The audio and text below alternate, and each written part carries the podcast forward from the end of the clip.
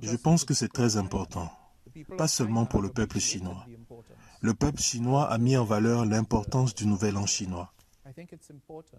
Je pense qu'il est important pour le reste du monde de voir un pays aussi peuplé, un pays leader dans le monde, un leader aux Nations Unies, un défenseur de la paix et de la stabilité, qui représente une partie importante de la population mondiale et mérite la reconnaissance internationale de ce jour important de son calendrier.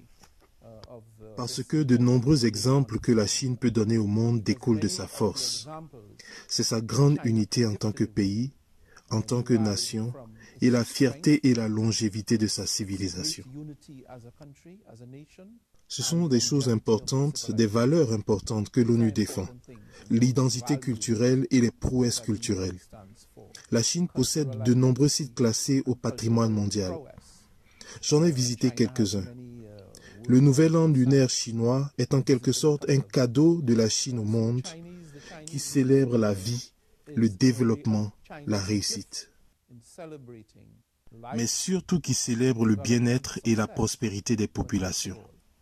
C'est le mandat de l'ONU d'améliorer le bien-être de l'homme et d'épargner à l'humanité les souffrances de la guerre et de la dégradation. Je suis donc très fier de la réussite de la Chine.